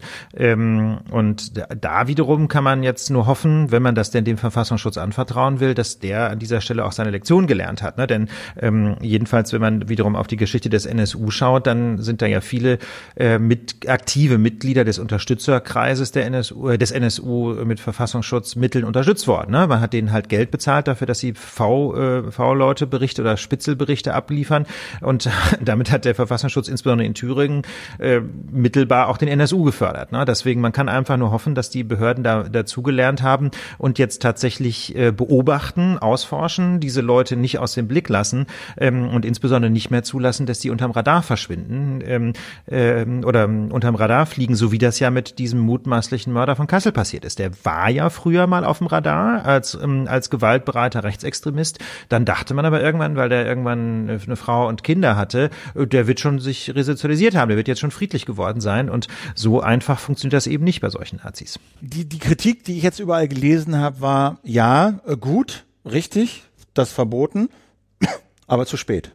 Ja, das ist insbesondere zum Beispiel formuliert worden von Martina Renner. Das ist eine Innenexpertin der Partei Die Linke im Deutschen Bundestag, ähm, die ähm, kritisiert hat, dass diese, diese lange Wartezeit quasi seit dem Mord zum Beispiel an Walter Lübcke, ne, der nochmal so ein Ausgangspunkt war für Verbotsforderungen, äh, dass diese lange Wartezeit dazu geführt hat, dass die natürlich jetzt Waffen und Geld quasi zur Seite geschafft haben. Ne? Also ähm, auf, auf die Spitze getrieben ist so die Vorstellung, naja, da hat die Polizei jetzt quasi leere Wohnungen und leere Konten beschlagnahmt. Ähm, das äh, halte ich für eine sehr berechtigte Kritik, einfach weil das ja jetzt Monate gedauert hat tatsächlich nochmal und weil man eigentlich hätte erwarten müssen, spätestens äh, seitdem der NSU aufgeflogen ist vor einigen Jahren, dass auch die Leute von Combat 18 äh, auf dem Radar sind und man hätte eigentlich äh, erwarten müssen, dass schon seit vielen Jahren da genügend Beweismittel vorhanden sind, ähm, um diese Organisation verbieten zu können. Und Philipp, das genau das ist nicht nicht passiert. Ne? Du hast ja eben zitiert äh, aus dem, was Christian Fuchs in der Zeit geschrieben hat, noch 2017 meinte das Innenministerium ähm, äh, dass eben keine Erkenntnisse über einen rechtsterroristischen Hintergrund vorliegen. Also man versteht es nach wie vor nicht so ganz, ähm, aber du hast es ja bei der Anmoderation zu diesem Themenblock gesagt, Philipp. Ähm, die große Hoffnung ist, dass jetzt tatsächlich endlich quasi der Schuss gehört wurde bei den Sicherheitsbehörden und man den Fokus richtet auf solche Gruppen. Ich finde ja auch dieses Argument äh, bei richtigen politischen Entscheidungen zu sagen, das kommt sehr spät oder zu spät, finde ich ein schwaches Argument. Ich finde, ich würde immer sagen, besser spät als nie. Das ja. würde ich auch so unterschreiben. So, ja, also immerhin kommt's. Ja. So, ja, und ja, es hat lange gedauert. In dem Fall ist es jetzt kein so furchtbar schwaches Argument, weil dieser, die Zeit, die verstrichen ist, natürlich nicht ganz irrelevant ist. Ne, du hast es gesagt, Geld beiseite schaffen, äh, Spuren verwischen, sich vorbereiten, so. Deswegen ist, ist das nicht ganz folgenlos wahrscheinlich, dass es so lange gedauert hat. Ja. Aber mein Gott. Also, also, ich würde, ich würde an der Stelle differenzieren. Ich würde sagen, ähm, diese, diese Kritik, es kommt zu spät, ist kein valides Argument gegen das heutige Verbot. Ne? Natürlich ist das Verbot heute mindestens so richtig wie vor einem halben Jahr. Ne? Ähm, aber es ist trotzdem aus meiner Sicht eine valide Kritik quasi an dem Bigger Picture, ja, an dem, an der grundsätzlichen politischen äh, Haltung gegenüber Rechtsextremen, die gewaltbereit sind, ähm, weil es eben schon Anhaltspunkte dafür gibt, dass da jedenfalls in der Vergangenheit nicht energisch genug durchgegriffen wurde. Und das wird insbesondere dann sehr deutlich, wenn man das mal kontrastiert mit dem, aus meiner Sicht jedenfalls weit überschießenden Durchgreifen des Innenministeriums, äh, zum Beispiel gegen Indie Media. Ja, also links unten Punkt Indie Media war ein Online-Portal, ähm, der das aus Sicht des Innenministeriums linksextremistisch war. Ähm, in der Realität wird man sagen müssen, dass die Artikel da teilweise völlig durchgeknallt linksextremistisch waren, wo also irgendwelche Schimpfwörter gegen Polizisten verbreitet wurden und Gewalt gegen die Polizei gebilligt wurde. Ja, also das muss man sehen. Da gab es echte Idioten, die da publiziert haben. Aber auf der anderen Seite war das auch ein ausgesprochen wichtiges Medium für die ganze antifaschistische Szene in Deutschland, die einfach, ähm, die einfach versucht hat, da Informationen auszutauschen und auch Erkenntnisse über rechtsextreme Strukturen ausgetauscht. Mit anderen Worten, ähm, ein breites Spektrum. Einiges war problematisch, aber also aus einer strafrechtlichen Perspektive war es ein einstelliger Prozentsatz der Beiträge, wo man sagen muss, das war nicht okay. So, das hat trotzdem für das Innenministerium gereicht, ähm, um diese komplette Online-Plattform links unten in die Media zu verbieten. Ja, also zunächst mal hat man denen unterstellt, sie seien ein Verein, was die selber gar nicht wussten. Und dann hat man diesen, diesen fiktiven Verein, den das Innenministerium äh, quasi erfunden hat, als Vehikel, äh, um diese Plattform abschalten zu können, hat man diesen Verein verboten und gesagt, dieses Online-Medium muss jetzt vom Netz genommen werden. Das heißt mit anderen Worten, das Innenministerium hat einen Verein erfunden, um ähm, eine Presse, ein Presseerzeugnis verbieten zu können, obwohl es in Deutschland eigentlich dafür gar keine Rechtsgrundlage gibt. Ne, es gibt keine Rechtsgrundlage zum Verbieten von ganzen Presseerzeugnissen. Es gibt ein Gegendarstellungsrecht und so. Ähm, du haftest möglicherweise für einzelne Artikel, aber es gibt einfach kein Gesetz, das es erlaubt, zum Beispiel Spiegel Online zu verbieten oder, äh, oder die Neue Westfälische in Bielefeld einfach mal zu verbieten. Geht nicht. Gibt es kein Gesetz dafür und wäre übrigens auch keine äh, Gesetzgebungskompetenz des Bundes, sondern das könnte höchstens ein Landesgesetz regeln. Gleichwohl hat der Bund eben durch diese Hintertür äh, des Verbots eines fiktiven Vereins in, links unten in die Media abgeschaltet.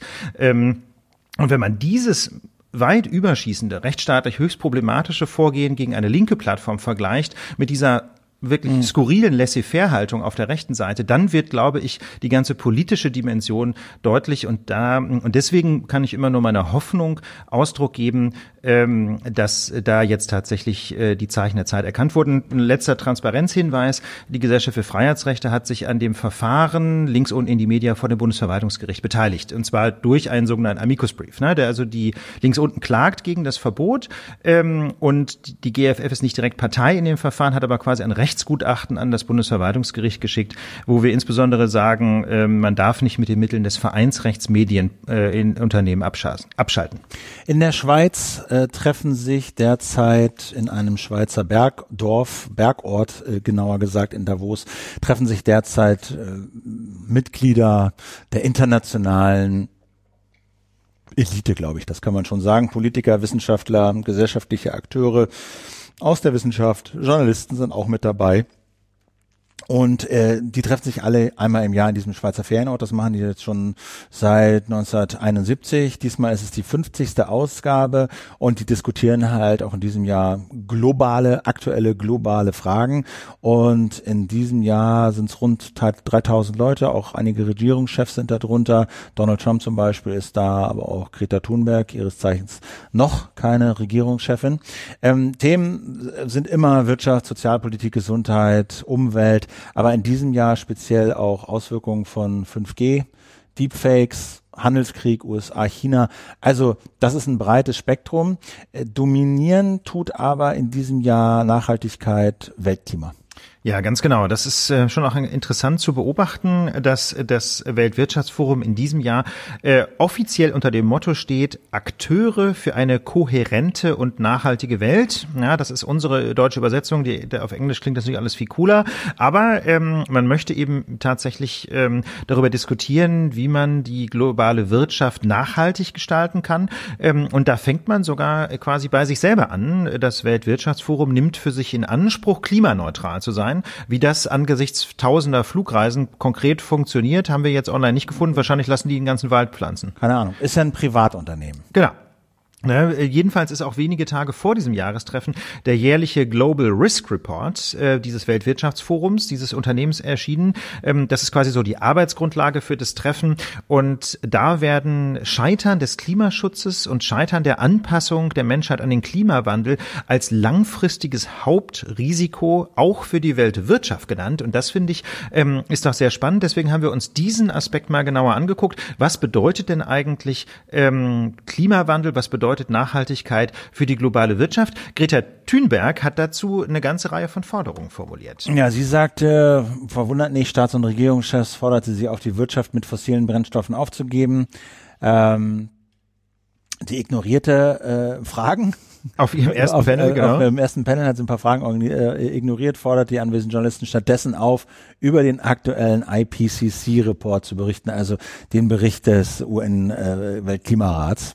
Und sie zitierte Zahlen zum CO2-Budget aus dem Bericht mit der Betonung der sozialen Komponente im Klimaschutz und äh, sie stellte die Forderung auf nach Klimagerechtigkeit für Menschen in weniger begünstigsten Gegenden der Welt. Ist, finde ich, ein ganz interessanter argumentativer Kniff eigentlich, ne? Denn es ging auf dem Weltwirtschaftsforum ja auch immer schon um Fragen sozialer Gerechtigkeit und dass sie jetzt quasi die Verbindung herstellt oder einfach nochmal, das ist ja keine neue Erkenntnis, ne? aber dass sie einfach nochmal an, an so prominenter Stelle deutlich macht, ähm, dass der Klimawandel nicht nur eine große Gefahr ist für die Menschheit, sondern dass er insbesondere auch sozial extrem ungleiche äh, Folgen zeitigt.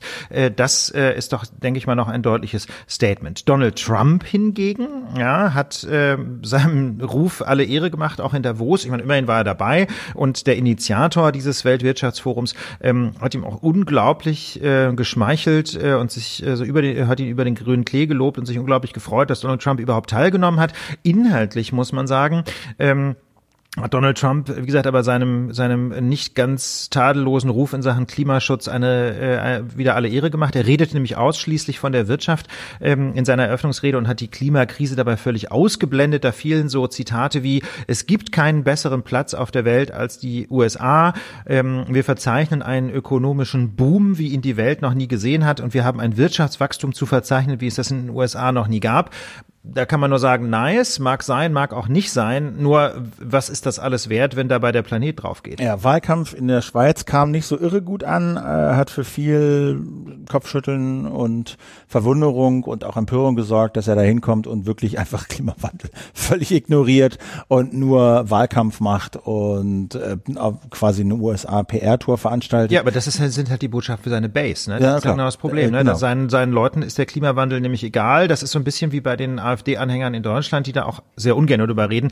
Und was ich auch wieder, ja, einfach nur noch, einfach nur noch peinlich fand, ähm, wie er mit Greta Thunberg konkret umgegangen ist. Ähm, er hat sie nämlich angegriffen, indem er sarkastisch die Frage gestellt hat, wie alt ist die? Ja, so als hätte eine 17-Jährige schon mal per Definition ihm nichts, nichts zu sagen. Zu sagen äh, der US-Finanzminister Mnuchin hat äh, da auch nochmal draufgehauen. Ähm, er hat das, äh, diesen Gedanken weitergedreht und, äh, und sie aufgefordert, sie solle doch erstmal studieren, ja, dann könne sie wiederkommen. Ja, Merkel war dann auch da. Sie hat den Namen Trump nicht in den Mund genommen, aber sowas gesagt, wir sind nicht welche von der Sorte, die den ganzen Tag darüber reden, was bei uns super läuft. Das hat jeder verstanden, an wen das gerichtet war. Und sie sagte, wir halten uns eher damit auf, was bei uns nicht läuft. Da sind die Kulturen sehr unterschiedlich. Gelächter im Saal. Robert Habeck, der Grünchef, ja. hat auch was äh, gesagt. Also er hat ja Trumps Rede als Desaster äh, für die ganze Konferenz kritisiert. Ja, und vor allem hat er dann noch formuliert, ähm, Trump sei, Zitat, der Gegner. Er steht für all die Probleme, die wir haben. Zitat Ende. Ähm, das war in, aus der Perspektive des Klimaschutzes vermutlich sogar die traurige Wahrheit. Indes ähm, ist es aber natürlich gegenüber ähm, einem engen äh, Bündnispartner ähm, jetzt eine, wie soll ich sagen, nicht furchtbar diplomatische Formulierung. Jedenfalls ist diese Kritik in der CDU wiederum auf massiven Unmut gestoßen. Ähm, Zitat von Norbert Röttgen, CDU-Außenpolitiker. Es ist schon eine Leistung, sich durch die Kritik an Präsident Trump selbst zu disqualifizieren. Das ist Habeck gelungen, so Röttgen. Habecks Aussage, Trump sei der Gegner, offenbare Zitat, mindestens eine erschreckende außenpolitische Einfältigkeit des grünen Spitzenmannes, denn äh, Trump sei schließlich der demokratisch gewählte Präsident des Landes, das das Rückgrat unserer eigenen Sicherheit bildet. Gut, ich meine, das ist natürlich jetzt auch von Norbert Röttgen wieder etwas zugespitzt, ähm, denn man hätte da an der Stelle auch so ein bisschen differenzieren können und sagen, ähm, in Klimafragen ist er der Gegner, aber, aber in sonst nicht. Fragen halt nicht. Und auch natürlich sind, äh, natürlich ist die deutsch-amerikanische Freundschaft ähm, schon auch ein ganz zentraler Bestandteil unserer Außen- und Kulturpolitik. Insofern hätte man da etwas differenzieren können. Also man sieht. Habeck hat das ja auch gemacht. Er sagt ja nicht, ja. die USA sind der Gegner, genau, sondern Trump, Trump, ist der Gegner. Ja. Also da so. Ne? Na? Dann ja. äh, war BlackRock da. Das ist der größte Finanzinvestor weltweit, glaube ich. Die verwalten 7000 Milliarden Dollar, glaube ich. Auf Deutsch 7 Billionen Dollar. 7 Billionen Dollar. Und Vermögensverwalter bedeutet halt im Prinzip, das ist ein riesengroßer, in Anführungsstrichen, Investmentfonds. Das heißt also, die legen diese 7 Billionen Dollar auf der ganzen Welt an, indem sie in Unternehmen insbesondere investieren, aber natürlich auch in Immobilien.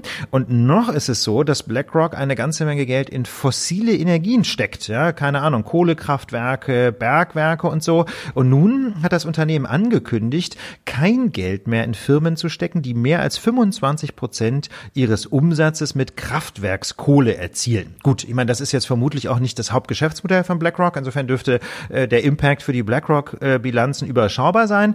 Aber ähm, möglicherweise steckt dahinter ja doch eine, eine, wie soll ich sagen, eine kleine Mission, denn BlackRock-Chef Larry Fink, ähm, der schreibt jährlich einen Brief an Unternehmenschefs weltweit. Ähm, so auch in diesem Jahr. In Deutschland zum Beispiel bekommen dann Unternehmen wie Siemens, BASF, Bayer oder ähm, RWE diesen Brief und in diesem diesjährigen Brief drängt Fink die Konzernchefs der wichtigsten Unternehmen weltweit zum Umbau ihrer Firmen. BlackRock nämlich werde sich aus Investitionen zurückziehen, die mit hohen Umweltrisiken verbunden seien, etwa aus der Kohleförderung. Und das wiederum ist natürlich eine Ansage, von der man sich durchaus wünschen könnte, dass auch einige DAX-Konzerne sie ernst nehmen könnten. Ähm, und der Vizechef äh, von BlackRock, Philipp Hildebrand, hat das ähm, in Davos noch so ein bisschen ähm, konkretisiert. Er er formulierte nämlich, Klimarisiken sind auch Investitionsrisiken und somit wird es heute ein wirklich ein integraler Teil von allen Überlegungen, wie man ein Portfolio managt, wie eine Firma geführt werden muss, welche Risiken da sind. Das ist heute ganz klar eine der ähm, wichtigsten Investitionsrisiken, so Hildebrand. So, jetzt kann man natürlich sagen, ja, ja, die Firmen reden halt äh, so, wie es gerade täglich opportun ist. Greenwashing, grün, jeder will grün sein, ist gut für die PR und gerade auf Summentreffen will man natürlich nicht als Kohle, als Braunkohle-Kraftwerksbetreiber äh, rumlaufen äh, und in, in, in, ich würde mal sagen, in ein zumindest ähnliches Horn hat ähm, äh, Carla Remzma von Fridays for Future bei Maybrit Illner geblasen, die diese Ankündigung von BlackRock dort so bewertet hat. Nichtsdestotrotz wird jemand wie BlackRock im Zweifelsfall wenn es ökonomisch wieder Sinn macht, trotzdem dabei bleiben, in sowas zu investieren. Sagt es auch ganz, ganz klar. Wenn man sich die letzten Entscheidungen anguckt bei Aktionärsversammlungen, hat BlackRock in 12 Prozent der Fälle für die umweltfreundlichen Anträge gestimmt. Sagt auch 25 Prozent fossile Energien bei einem Unternehmen ist noch okay, da können wir noch rein investieren.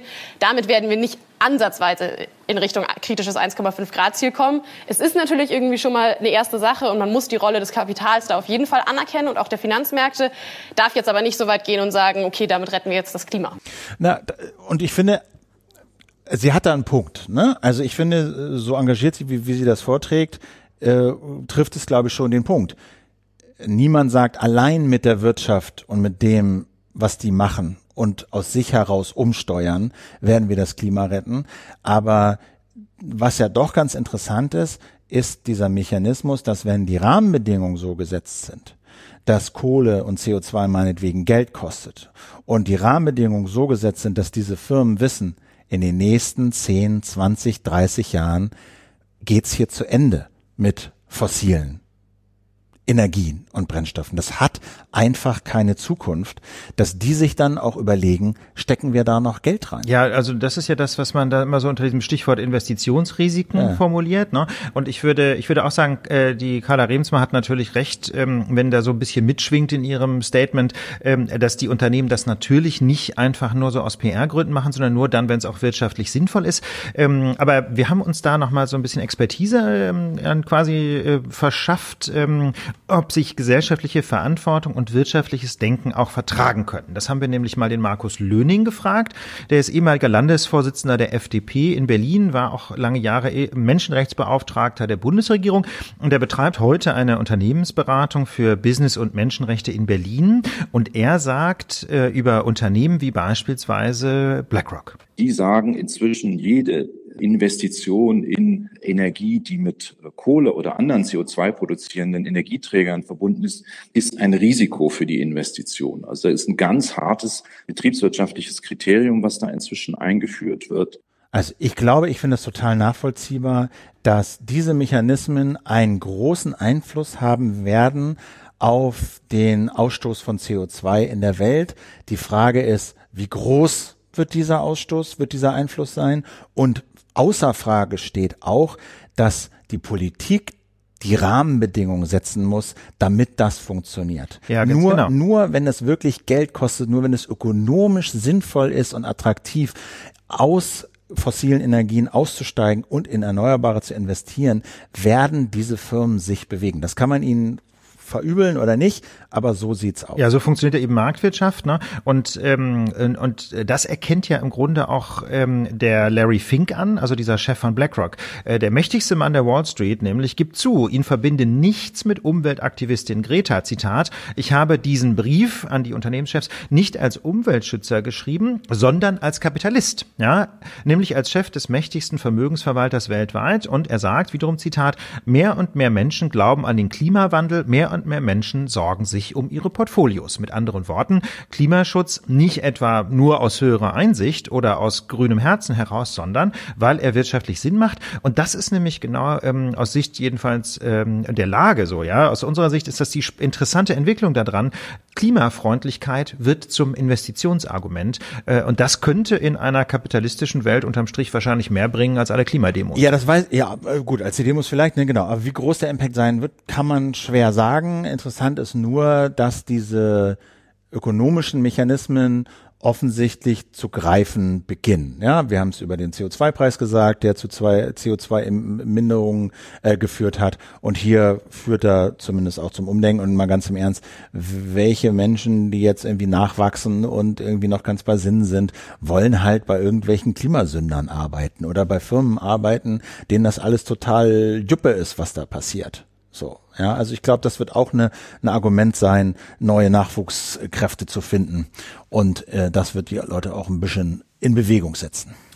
Wir haben noch zwei kleine äh, Feedback-Schleifen für euch. Ähm, zum einen nämlich zu dem Stichwort Organspende, das wir in der letzten Woche ausführlich besprochen haben. Da hatten wir ja als ein Beispiel ähm, für einen Unfall geschehen, äh, wo typischerweise äh, vielleicht kein Organspendeausweis an der entscheidenden Stelle vorliegt, einen Badeunfall skizziert. Also wo jemand ähm, in einem See äh, untergeht, äh, deswegen das Gehirn nicht versorgt wird und er deswegen hirntot ist, während aber ähm, sonst die Körper Funktionen möglicherweise sogar noch funktionieren. Und da ähm, war so ein bisschen der Eindruck entstanden, ja, Badeunfall, äh, Hirntod am, am Strand, kommt gleich der Hubschrauber und reißt dir die Lunge raus oder das Herz. genau, da, da haben uns also mehrere Mediziner geschrieben, die sich einfach Sorgen gemacht haben, äh, ob unserer Darstellung. Also natürlich wollten wir niemals den Eindruck erwecken, als wenn da am Strand quasi über die Möglichkeit einer Organspende entschieden wird, sondern den selbst, Eindruck hatte ich aber ehrlich gesagt auch. Genau, den Eindruck hattest du auch. Der, das war natürlich überhaupt nicht der Sinn und Zweck dieses Beispiels. Ähm, aber weil uns uns Mediziner und Medizinerinnen darauf hingewiesen haben, dass äh, es da in der Bevölkerung viele Missverständnisse, äh, Missverständnisse gibt an dieser Stelle, möchten wir das nochmal ausdrücklich klarstellen, wie das funktioniert. Also niemals wird die Frage von ähm, Organspenden am Unfallort geklärt und äh, ganz insbesondere wird auch niemand quasi vor, vorzeitig oder voreilig für tot erklärt, nur damit er Organspender werden kann. Das ist selbstverständlich nicht der Fall, sondern am Unfallort, am Notfallort wird selbstverständlich jeder Mensch optimal behandelt und wenn überhaupt, wird ähm, die Entscheidung über eine Organspende viel später im Krankenhaus getroffen. Aber das, ja, aber das ja. muss auch so schnell gehen. Ja, eben nicht. Ähm, schnell muss es vor allem gehen, dass dieser Mensch möglichst gut ins Krankenhaus kommt. Ähm, und insbesondere muss auch jeder Mensch natürlich reanimiert werden. Denn wenn es zu einem Kreislaufstillstand kommt, dann sind irgendwann, äh, selbst aus der Perspektive einer Organspende, ähm, natürlich irreparable Schäden eingetreten. Mit anderen Worten, man kann sich absolut darauf verlassen, dass ein Organspendeausweis nicht etwa dazu führt, dass man im Unfallort nicht perfekt versorgt wird. Ganz im Gegenteil. Äh, jeder Mensch wird optimal versorgt, soweit es eben geht, ähm, und äh, ins Krankenhaus befördert. Und wenn dann trotz aller medizinischer Kunst eben es nicht mehr möglich ist, äh, die Hirnfunktion wiederherzustellen und tatsächlich ein, ähm, eine irreparable Störung der Hirnfunktion festgestellt wird, und zwar auch von zwei Medizinern unabhängig voneinander. Erst dann kann tatsächlich ähm, über eine solche Organspende entschieden werden. Ähm, manch, also fand ich sehr spannend, dass es, äh, dass es da offensichtlich in der medizinischen Praxis immer wieder vorkommt, dass Menschen Angst haben. Ja, dass quasi schon am Unfallort entschieden wird, äh, aha, ähm, tot. Äh, genau, ne, Kopfverletzung, wie praktisch. Ja, so läuft es natürlich überhaupt gar nicht nicht. Ähm, vielen Dank übrigens für dieses Feedback, denn das muss natürlich nochmal klargestellt werden. Wir wollen ja auf gar keinen Fall in der Lage auch noch die Angst ähm, vor der Bereitschaft zur Organspende befördern, ganz im Gegenteil. Dann gab es auch noch ein bisschen, äh, sag mal, Irritationen über unsere Anmerkung zum Interview mit Herrn Graf Lambsdorff. Da hatten wir dieses Interview gemacht und dann in der Folge danach in unseren Augen Fehler korrigiert, die wir gemacht haben, nämlich indem wir den Kontext und die Tätigkeit von Herrn Lambsdorff, die er sonst noch so macht und die für das Interview und den Inhalt in dem Interview relevant waren, indem wir die nicht transparent dargestellt haben. Ja, das und gipfelte dann in der Kritik, das sei ja schließlich ein antisemitisches Argument, dass wir seine Tätigkeit in einer pro-jüdischen und pro-israelischen NGO in den Vereinigten Staaten ähm, überhaupt erwähnen, beziehungsweise als Argument dafür bringen, weswegen seine Argumente nicht zählten. Ja. Haben wir das getan, Philipp? Ich denke nicht. Also, Herr Lambsdorff hat auch nochmal eine sehr freundliche und, und, und äh, ne, wie sagt man, äh, konstruktive E-Mail geschrieben, aber er, er, er zeigte sich da auch so ein bisschen irritiert darin, äh, dass wir ihn da korrigiert hätten und er hatte das Gefühl, dass wir seine Haltung und seine Argumente im Nachhinein desavouieren und abwerten wollten, indem wir nochmal gesagt haben, in welchen Organisationen er drin ist. Und dazu muss man einfach nochmal sagen, wir wollen, wir haben, halten weder das Interview noch für falsch, noch wollen wir das im Nachhinein äh, diskreditieren, was Herr Lambsdorff gesagt hat. Es ging uns nur darum, dass wir einen Fehler gemacht haben, indem wir seine, und wir wollen auch nicht seine Tätigkeit in diesen Vereinen kritisieren und die Vereine für schlecht halten, sondern wir haben nur gesagt, diese Tätigkeit ist für den Inhalt des Interviews relevant, um den Kontext zu verstehen. Das hätten wir sagen müssen. Wir haben es nicht getan und deswegen haben wir es nachgeholt. Diese ganze Debatte macht natürlich nochmal deutlicher, wie blöd es ist, solche Fehler zu machen. Weil wenn wir das gleich gemacht hätten, hätten wir diese ganze Debatte nicht und diese ganzen Missverständnisse nicht. Ja, würde ich auch so sehen. Ähm, wir haben ja auch schon ganz konkret äh, da bestimmte redaktionelle Konsequenzen daraus gezogen, mit denen wir hoffen, ausschließen zu können, dass sowas mal passiert. Indem wir nämlich vereinbart haben, dass derjenige von uns, der so Interviews organisiert, das ist mal der eine, mal der andere, ähm, dass der eben zugleich auch recherchiert, was die Menschen für einen Hintergrund haben und das dem anderen ehrlich sagt. Äh, zum Beispiel heute hatten wir äh, eben Bijan Moini zu Gast. Ähm, den kenne ich nun zufälligerweise wirklich gut, weil er ja bei der Gesellschaft für Freiheitsrechte arbeitet. Das heißt, ich kenne seinen Lebenslauf und damit war quasi der Background-Check klar. Es gibt da keine Leichen im Keller, abgesehen davon, dass er eben, was heißt Leichen im Keller, ne? aber es gibt natürlich seinen iranischen Hintergrund. Drei von vier seiner Vorfahren sind eben iranischen äh, Ursprungs Ursprungs. Ähm, aber das ist es eben auch. Ne? Er ist jetzt nicht in irgendwelchen, keine Ahnung, äh, iranischen Oppositionsgruppen aktiv oder sowas. Ne? Das was heißt, per se auch nicht was schlecht auch wäre. wäre. Ja, genau. Aber man muss es halt wissen. Man muss es halt wissen, man muss es dazu sagen. Und genau. Ja, in diesem Sinne würde ich denken, Philipp, die ja. Lage der Nation ist abschließend und umfassend erörtert. Äh, wir danken ganz herzlich für euer Interesse, wünschen euch ein schönes Wochenende und einen guten Start in die Woche. Und wenn ihr Lust habt, ähm, schenkt uns ein paar Sternchen und ein paar Worte im iTunes Podcast Podcast Store.